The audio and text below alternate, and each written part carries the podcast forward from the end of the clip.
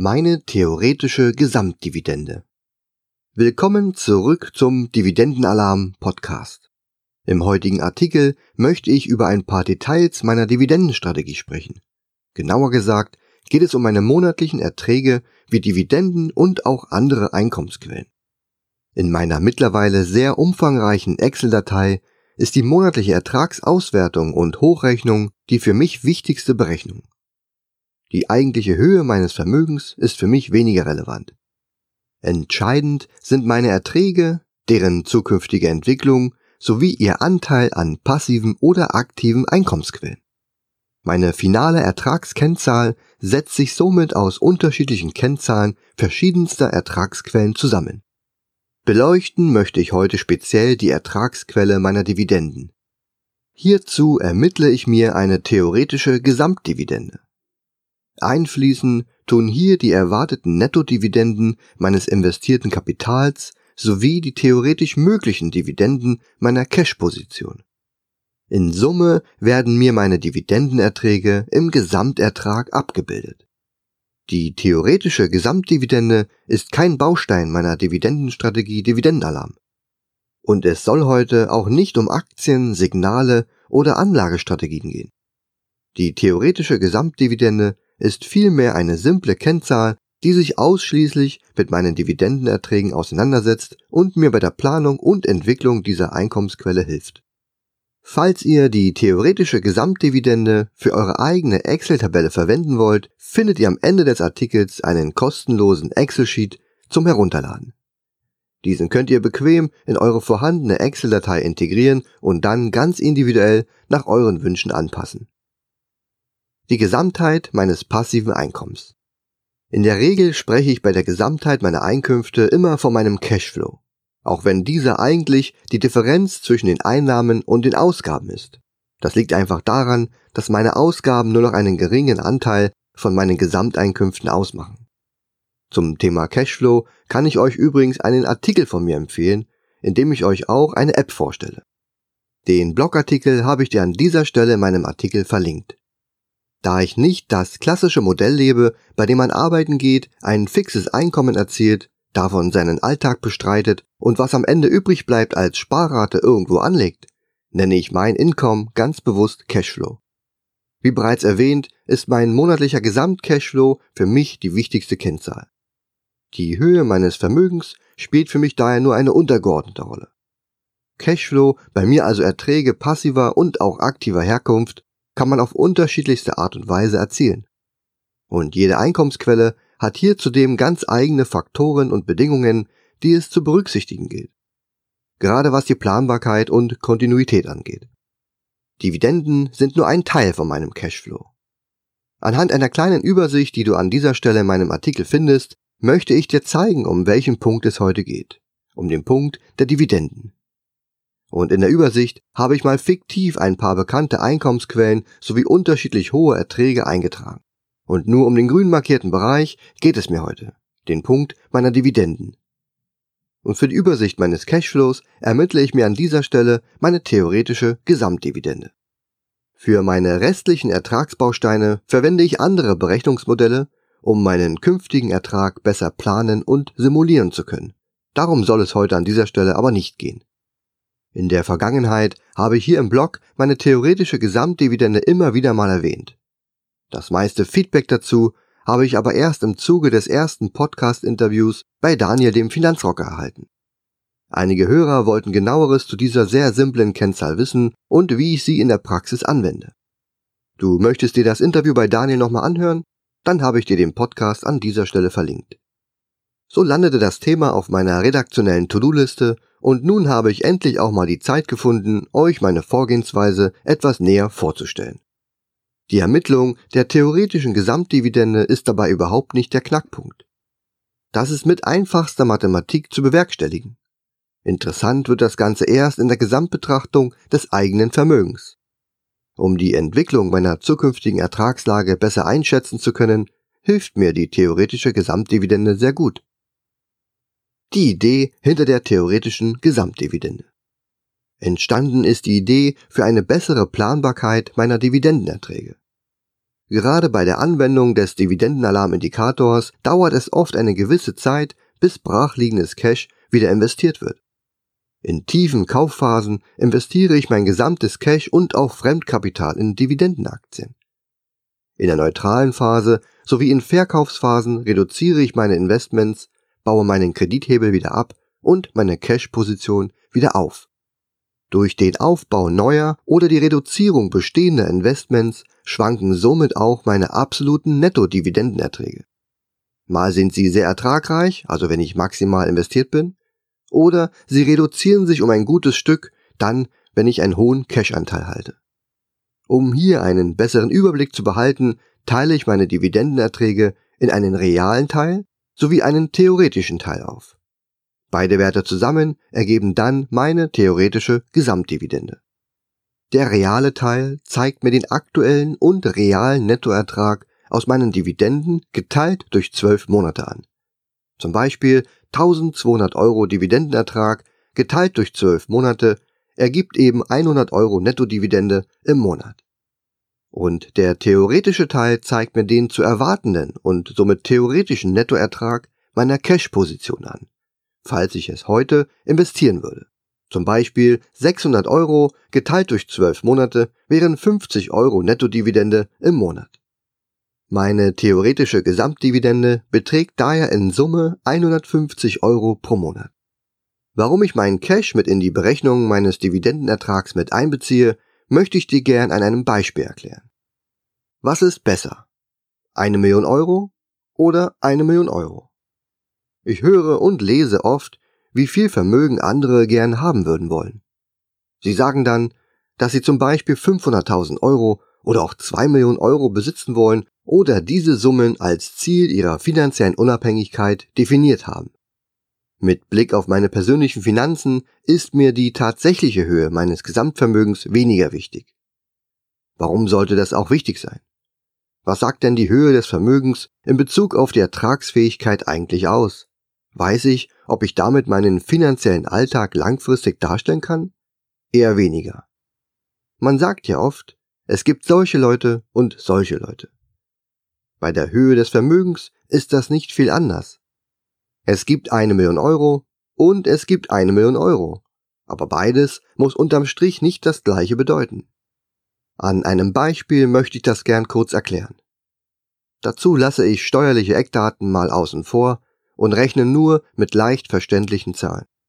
Als Basis gehen wir davon aus, dass im Zielbild für ein adäquates finanziell freies Leben 3000 Euro monatlich an Erträgen benötigt wird. Beispiel von unterschiedlichen Ertragssituationen. Max hat aktuell eine Million Euro auf dem Konto und bekommt bei seiner Sparkasse satte 0,2% Zinsen dafür.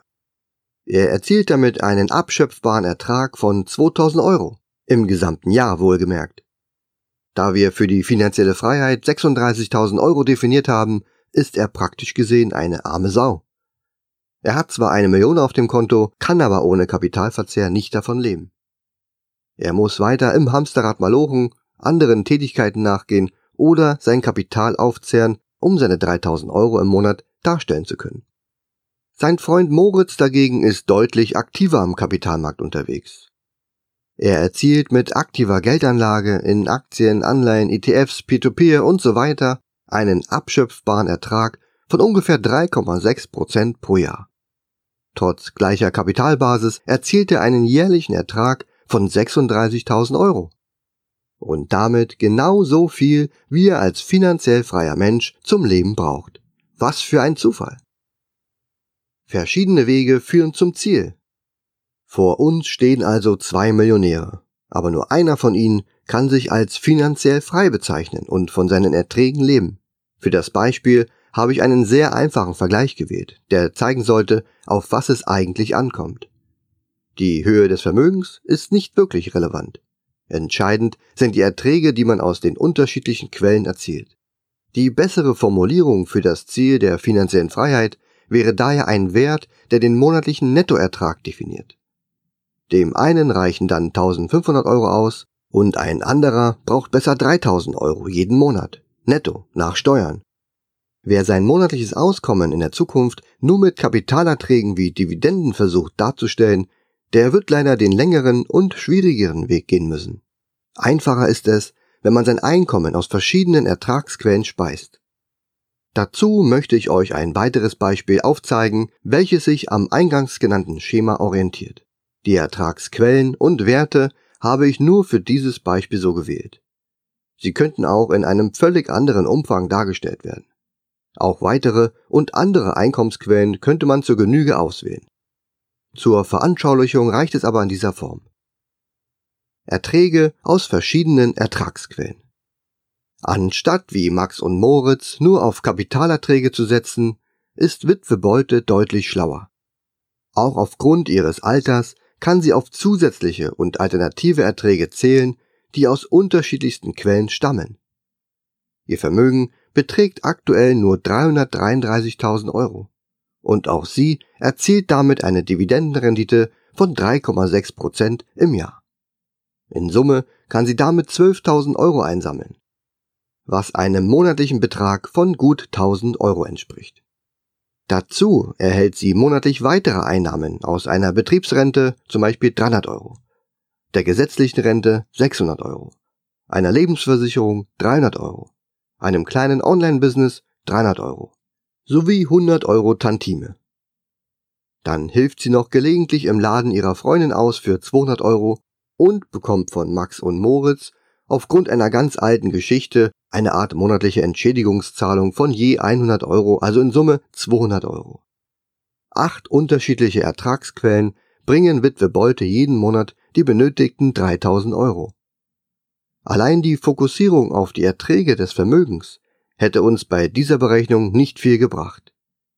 Und wer von 333.000 Euro Vermögen sich seine 3000 Euro im Monat auszahlen lassen möchte, der wird sehr schnell sein Kapital aufzehren müssen. Da dieser Betrag als reine ausschüttende Rendite utopisch ist, würde es bedeuten, dass dies nur mit Kapitalverzehr zu realisieren wäre. Wie lange es dauert, bis praktisch nichts mehr übrig ist, das darf sich jeder gern mal selbst ausrechnen.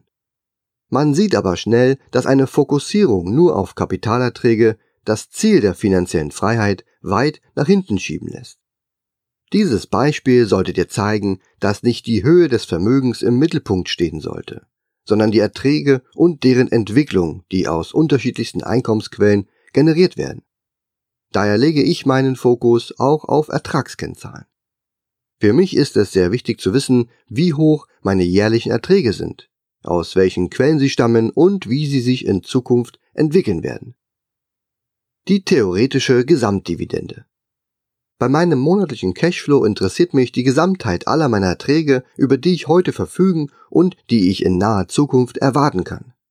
Mein Augenmerk liegt hier auf der kurzfristigen Verfügbarkeit.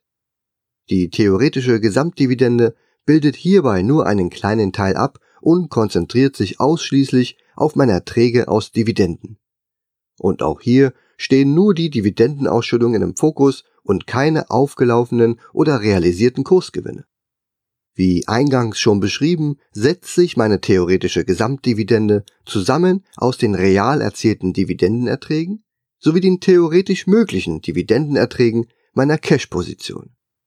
Meine Cash-Position ist im Grunde nichts anderes als mit einem Klick investiertes Kapital, was ab morgen Dividenden abwerfen würde. Daher unterstelle ich hier einen theoretischen Dividendenertrag, der sehr kurzfristig aktiviert werden könnte. Zum Beispiel könnte sich eine meiner anderen Einkommensquellen abschwächen und sagen wir 100 Euro im Monat weniger abwerfen. Ich könnte nun direkt und flexibel einen Teil meines Cash investieren und meinen Dividendenertrag um 100 Euro im Monat erhöhen. Mein Gesamtertrag hat sich dadurch nicht verändert. Beim Thema Immobilien würde ich nicht so vorgehen, da zwischen einer Investition und dem realen Mietertrag viele Wochen ins Land gehen und auch andere Faktoren eine übergeordnete Rolle spielen. Auch wenn ich mit Hilfe meiner Dividendenstrategie Dividendenalarm meinen Cash nicht stets und ständig investiere und lieber auf günstige Gelegenheiten warte, so könnte ich jederzeit meinen Cash in reale Dividendenerträge umwandeln. Drei Varianten der theoretischen Dividende. Für die Berechnung des theoretischen Teils kann ich aus drei Annahmen wählen. In der Hauptvariante unterstelle ich die gleiche Netto-Dividendenrendite, die mein Depot aktuell erzielt. Würde ich meinen Cash heute genauso diversifiziert investieren, wie mein Depot derzeit aufgestellt ist, würde ich praktisch genau den gleichen Nettoertrag mit den neu gekauften Aktien erzielen. Mit schwankendem Markt und veränderter Depotstruktur ändert sich dieser Wert immer wieder. Mal geht er etwas hoch und auch mal wieder etwas runter. Bei dieser Variante wird praktisch immer die aktuelle Depotrendite als Basis für die Berechnung der Cash-Position verwendet. Dazu lasse ich mir zwei weitere Werte, Variante B und C darstellen, mit jeweils unterschiedlich hohen Dividendenrenditen. Variante B stellt die durchschnittliche Dividendenrendite dar, die ich mit meinen Investitionen während der letzten Kaufphase erzielen konnte. Der Grund ist einfach. Ich gehe davon aus, dass ich einen deutlich besseren Dividendenertrag erzielen kann, als mein Depot heute während einer neutralen Marktphase erzielt. Als Basis dienen mir hier meine Erfahrungen und Erkenntnisse durch das Investieren während einer Kaufphase des Dividendenalarmindikators. Variante C ist mehr ein Informationswert, der eine individuelle Renditeoption darstellt, ganz nach dem Motto, was wäre wenn. Ich kann hier manuell einen Renditewert eingeben, den ich gern simuliert haben möchte. Zum Beispiel, wenn ich gern wissen möchte, was wäre, wenn ich meinen Cash heute in die Disney-Aktie oder in die Royal Dutch Shell Aktie pumpen würde. Wie gesagt, es ist ein rein informativer Wert für mich. Meine Dividenden in der praktischen Anwendung. Um die theoretische Gesamtdividende besser zu verstehen, zeige ich dir gern ein Beispiel. In unserem Testdepot liegen Wertpapiere im Wert von 100.000 Euro und auf dem Verrechnungskonto warten weitere 30.000 Euro Cash. Andere Assets oder Erträge spielen an dieser Stelle keine Rolle. Mit den Wertpapieren im Depot erzielen wir aktuell netto eine Dividendenrendite von 2,5 Prozent. Der jährliche Ertrag daraus beläuft sich somit auf zweieinhalbtausend Euro, was 208 Euro im Monat entspricht. Für die Cash-Position unterstelle ich nun in Variante A die gleiche Dividendenrendite, was zu einem jährlichen Ertrag von 750 Euro führen würde. Mit einem Klick und identischer anteiliger Aufteilung wie mein derzeitiges Depot würde ich diesen Ertrag erzielen können. Meine theoretische Gesamtdividende beträgt somit 3250 Euro und errechnet sich aus 2500 Euro realer Dividende und 750 Euro theoretischer Dividende. In Summe komme ich auf einen monatlichen Dividendenertrag von 271 Euro. An dieser Stelle in meinem Blogartikel findest du eine kleine Tabelle, in der ich alle genannten Zahlen aufbereitet habe. Bei Variante B gehe ich von höheren Dividendenerträgen aus, da ich während einer Kaufphase deutlich bessere Renditen erzielen kann. Angenommen, ich investiere meinen Cash ausschließlich in Unternehmen, bei denen ich einen Dividendenertrag von mindestens 3,5 Prozent erzielen kann. Meine 30.000 Euro würden somit einer theoretischen Dividende von 1050 Euro entsprechen. Zusammen mit meinem aktuell realen Dividendenertrag beträgt meine theoretische Gesamtdividende schon 3550 Euro. Geringe Volatilität der theoretischen Gesamtdividende.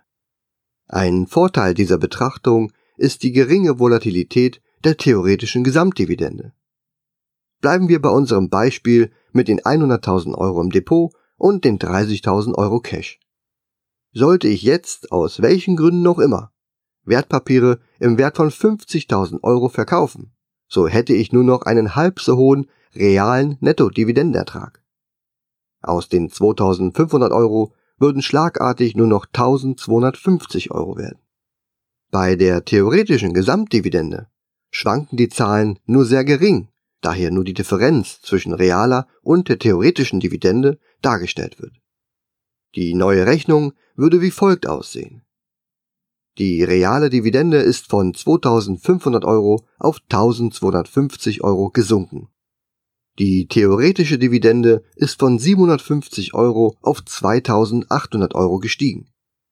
Die theoretische Gesamtdividende stieg von 3250 Euro auf nun 4050 Euro. Durch die Veräußerung von teuren Aktien mit einem vergleichsweise niedrigen Dividendenertrag sank zwar die reale Dividende, gleichzeitig erhöhte sich aber die theoretische Dividende bei der Cash-Position. Hier unterstelle ich in Variante B einen höheren Dividendenertrag, den ich zu einem späteren Zeitpunkt erzielen kann. Die theoretische Gesamtdividende kann grundsätzlich höher ausfallen, wenn wir Aktien mit niedrigem Dividendenertrag verkaufen und der durchschnittliche Dividendenertrag des Depots wieder leicht ansteigt. Dividende ist kein Bonus. Ich höre und lese immer wieder von Anlegern, dass sie ihr Cash lieber sofort investieren, als es ohne Rendite auf dem Konto liegen zu haben. Grundsätzlich ist der Gedanke ja nicht verkehrt, aber es bringt auch nichts, sich Aktien zu kaufen, nur um eine Ausschüttung zu erhalten und mögliche Kursverluste und Unternehmensbewertungen komplett unbeachtet zu lassen. Das bringt unterm Strich gar nichts, denn die Ausschüttung einer Dividende ist erstmal nur eine simple Abspaltung. Denn der Dividendenertrag wird eins zu eins vom Aktienkurs abgezogen und zusätzlich wird die Dividende auch noch besteuert. Aus einer 100 Euro Aktie wird nach Auszahlung der Dividende eine 96 Euro Aktie plus eine 4 Euro Bruttodividende. Die Besteuerung der Bruttodividende führt dann zum eigentlichen Minusgeschäft. Das Ziel sollte immer auf der maximalen Ertragskraft liegen. Und da ist es nun mal ratsamer, sein Cash eine Weile zu sammeln, um es dann zu deutlich lukrativeren Konditionen zu investieren. Stetiges Investieren, zum Beispiel durch Sparpläne, rechnet sich einfach nicht. Dies habe ich am Beispiel der Procter Gamble Aktie in meinem Artikel bereits durchgerechnet. An dieser Stelle findest du den Link zum Artikel. Um nicht diesem Ich muss mein Cash unbedingt investieren Muster zu verfallen, kann man die theoretische Gesamtdividende dazu nutzen, um seinen Dividendenertrag ganzheitlich zu betrachten, wenn auch dieser Wert keine reale Ertragssituation darstellt. Er zeigt vielmehr die wahren Chancen auf, die man erzielen kann, wenn man geduldig sein Kapital warten lässt oder welchen Ertrag man heute erzielen würde, wenn man sein Cash etwas höher rentierlich investieren würde. Excel-Downloads. Was hältst du von der Vorgehensweise, auch der Cash-Position einen theoretischen Ertrag zuzuordnen? Kann man die theoretische Gesamtdividende noch verbessern und optimieren? Ich freue mich in jedem Fall über deine Ideen und Anregungen. An dieser Stelle soll es genug sein mit den Erklärungen zur theoretischen Gesamtdividende. Falls dich die Vorgehensweise interessiert und du sie gern in deinem Depot anwenden möchtest, dann findest du an dieser Stelle in meinem Blogartikel weitere Informationen zum Excel-Download. So zeige ich dir Screenshots der Tabelle und erkläre dir den Aufbau. Dazu habe ich für die Dividendenalarm-Mitglieder eine zweite Excel-Variante erstellt. Diese eignet sich für Anleger, die in gewissen Marktphasen auch mit Fremdkapital investieren wollen. Du kannst neben dem realen Dividendenertrag und dem theoretischen Ertrag der Cash-Position auch dein Fremdkapital in die Berechnung mit einfließen lassen.